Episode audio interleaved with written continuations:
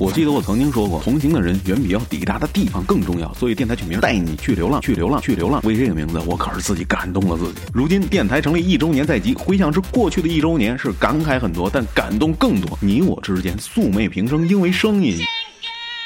这件衣服的叉，我想开高点啦。因为夜晚，因为孤独，我们相识了，我们携手走完这一年。你以为是我陪伴了你吗？可陪伴从来都是相互的。你不知道的是，你也在陪伴着我。无数个夜晚，因为有了你的陪伴，我才安然入睡。谢谢你啊，谢谢你，真的谢谢你，我的小耳朵。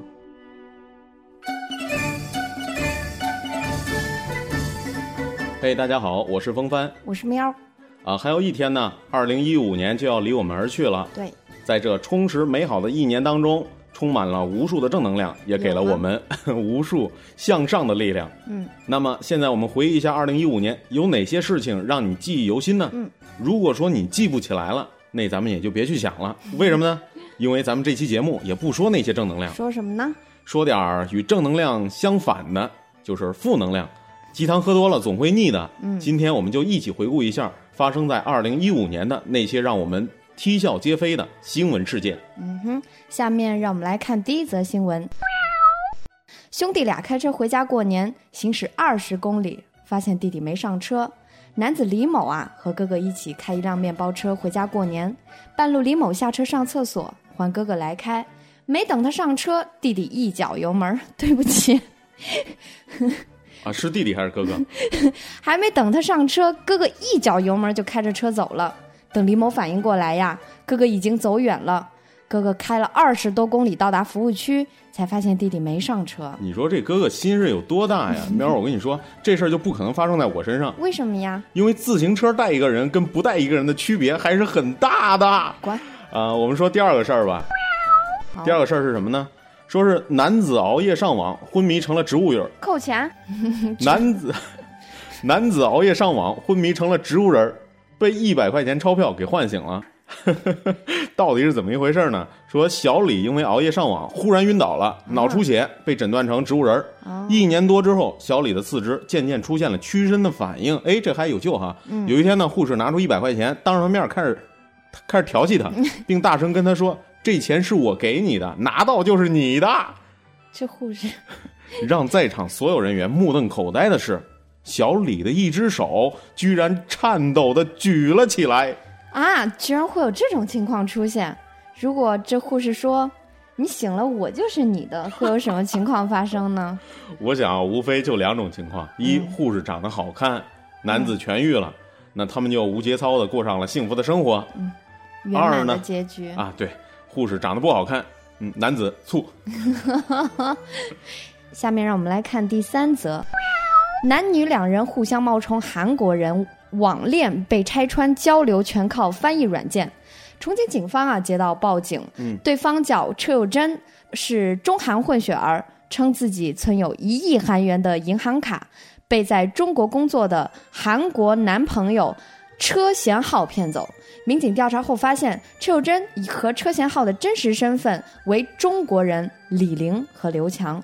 为了让对方相信自己韩国人的身份，两个人都在手机上安装了翻译软件，交流的时候用软件翻译成韩文，再复制到聊天窗口当中。苗儿啊，听完这消息之后，我感觉信息量很大，我们不如来复原一下审讯的现场好吗？好呃行你来当这个审讯我我来做警察好的，好的，没问题。嗯，你叫什么名字啊？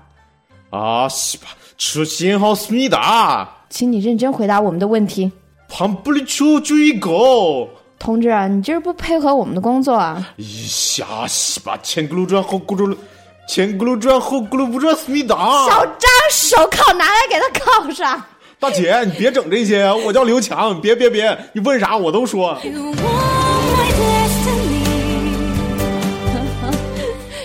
下面我们看下一则吧。行，好嘞。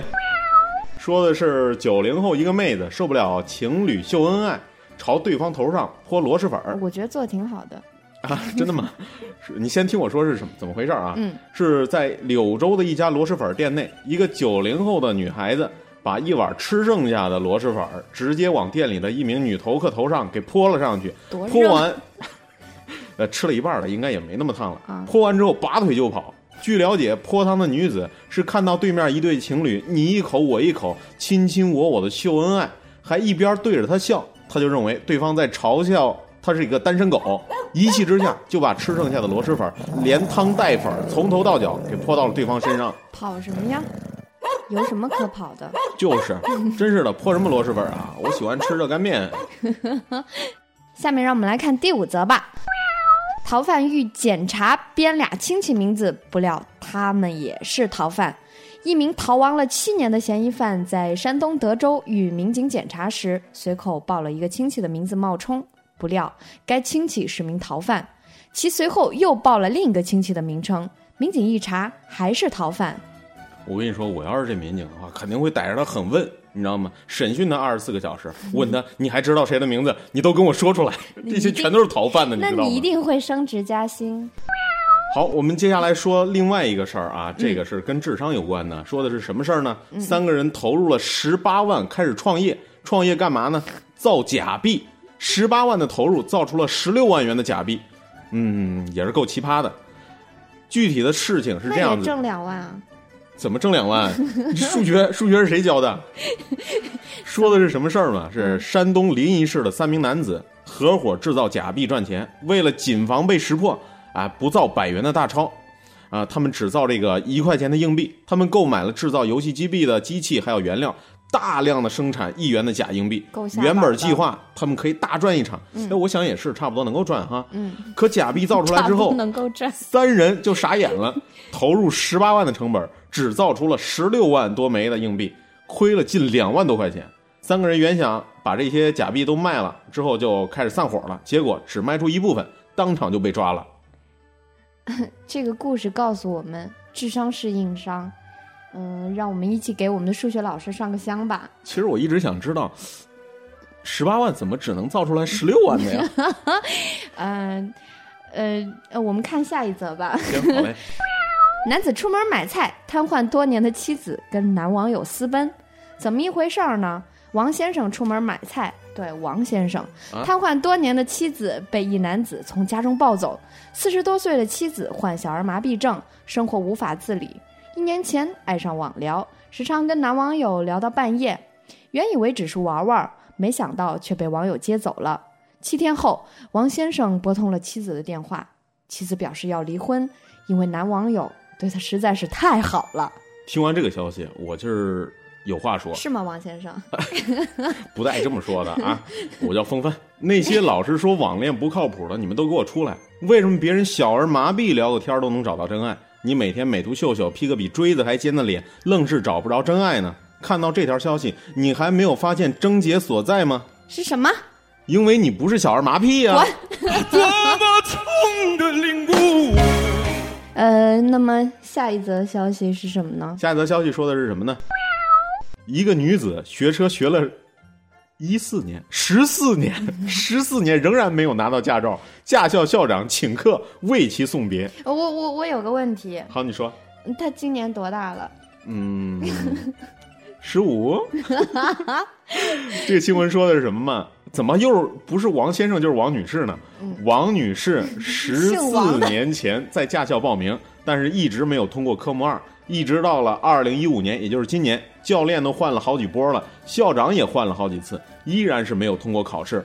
他就在微博上看到了一个奇葩女司机的视频紧啊集锦，然后突然意识到自己可能真的不适合开车，于是就跟教练说了：“我补枪血了。”教练一口就答应了呀。校长也出来说：“我退你学费，并且还说了，如果你考到了驾照，我觉得是对不起社会，你不学太好了，我请你吃饭吧。